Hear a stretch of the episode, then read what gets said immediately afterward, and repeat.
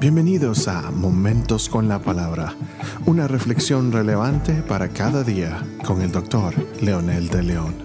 Saludos amigos y amigas, aquí estamos nuevamente para tratar el tema de el trigo y la cizaña y hoy estamos con la sexta y última parte de esta interesante parábola. Leamos Mateo capítulo 13, versículo 43, que dice, Entonces los justos resplandecerán como el sol en el reino de su Padre. El que tiene oídos, que oiga. En nuestro capítulo anterior enfatizamos la importancia de cuidar y revisar nuestros motivos al estar en la iglesia y convertirnos en cristianos. Definitivamente habrá un juicio final, aunque muchos no lo entiendan ni lo crean. Esto de todos modos va a suceder.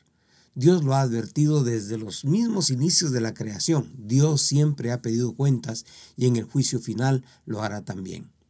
Todo esto es tan aterrador que muchos todavía no lo creen, pero eso mismo pasó con Noé. Antes del diluvio nadie creyó que llovería, que sería inundada la tierra.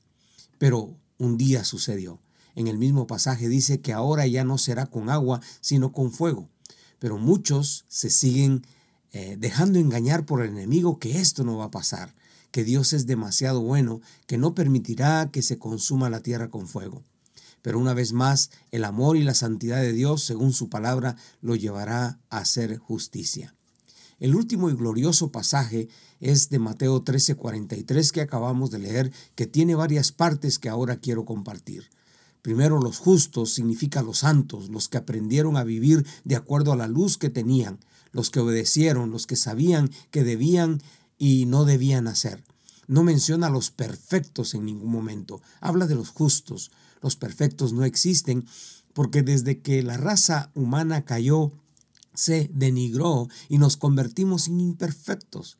Pero el énfasis son los justos, un justo es alguien que conocía el significado de pecado, conocía de acuerdo a la palabra de Dios que era agradable y desagradable ante los ojos de Dios. Es alguien que se consagró y dejó que el Espíritu Santo lo guiara porque sabía que solo Él no podía hacerlo jamás. La otra palabra es que, que corresponde que será como el sol. Literalmente significa que sus vidas santas vislumbran y se dejan ver con, con el brillo que todos los que amamos al Señor tendremos. Qué hermoso será. Nadie se estará opaco. Todos brillarán. Es decir, serán notorios ante los ojos de Dios. Seremos iguales todititos ante los ojos de Dios. Serán los que escuchen la palabra de su Señor. Venid benditos de mi Padre. Y por último, la expresión en el reino de su Padre.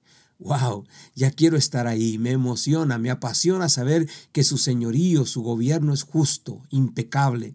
No hay tramposos ni trampas, no hay injusticias ni injustos, no hay falsificación ni falsificadores, no hay absolutamente ni una mancha, porque nuestra muerte, en nuestra muerte seremos glorificados y tendremos el total requisito para ver al Señor en su gloriosa santidad.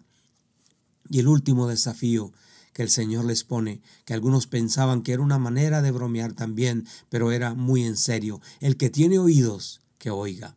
O sea, si quieres creer está bien y si no, de todos modos el Señor lo va, lo va a hacer. Lo creas o no, lo quieras o no, Él no depende de tu fe ni de tu aprobación para hacer lo que Él ya dictaminó. Lo que decretó con excelencia y con autoridad, eso será hecho. Ahora quiero tomar una porción literal del comentarista William Barclay, que con detalle señala la importancia de esta parábola. Textualmente dice, bien se puede decir que por su enseñanza esta es una de las parábolas más prácticas que contó Jesús. En primer lugar, nos enseña que hay siempre un poder hostil en el mundo, buscando y esperando destruir la buena semilla. Sabemos por experiencia que ambas influencias actúan en nuestra vida. La influencia que ayuda a florecer y producir la semilla de la palabra y la influencia que trata de destruir la buena semilla antes que pueda llegar a producir fruto.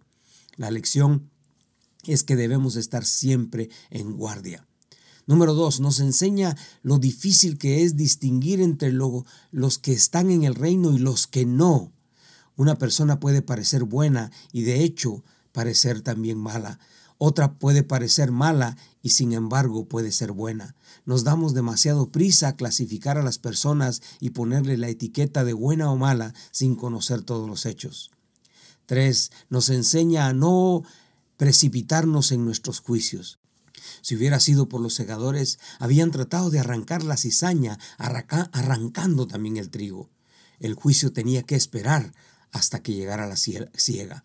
Cada persona será juzgada, no por una sola acción o etapa de su vida, sino por toda su vida. El juicio será al final. Puede que una persona cometa una equivocación terrible y luego se redima a sí misma y por la gracia de Dios expiarla viendo dignamente el resto de su vida. Y una persona puede que viva honorablemente y al final arruine todo con un colapso repentino de pecado. Nadie que vea solo una parte de una persona puede juzgarla en su conjunto, ni nadie que no conozca a una persona nada más que en una parte puede juzgarla en su totalidad. Cuarto, nos enseña que el juicio llegará al final. No es precipitado, pero llegará irremisiblemente. Puede que humanamente hablando el pecador parezca escapar las consecuencias de las consecuencias en esta vida, pero hay otra vida por venir. Puede que humanamente hablando la bondad no parezca recibir nunca su recompensa, pero hay un mundo nuevo en el que se ajustarán los ejercicios del viejo mundo. Por eso, tarde o temprano, vamos a ser recompensados, los buenos y los malos. Y por último, nos enseña que el único que tiene derecho a juzgar es Dios, el único que puede discernir entre el bien y el mal, el único que ve la totalidad eh, a la persona en su vida es Dios, es el único que puede juzgar. Y por eso Él designará a sus ángeles, así como cerró la puerta en el arca de Noé, los mismos ángeles vendrán y cegarán, porque ellos sí conocen los dictámenes de Dios. Ore conmigo. Señor, gracias por esta poderosa enseñanza. Es un resumen de la realidad humana y la realidad divina. Nos enseña que seremos sometidos a prueba, pero que al final el que venciere tendrá la corona de vida y que el maligno irá a su lugar preparado de antemano para el castigo eterno. Líbrame y ayúdame. Estoy listo para servirte en el nombre poderoso y bendito de Jesús.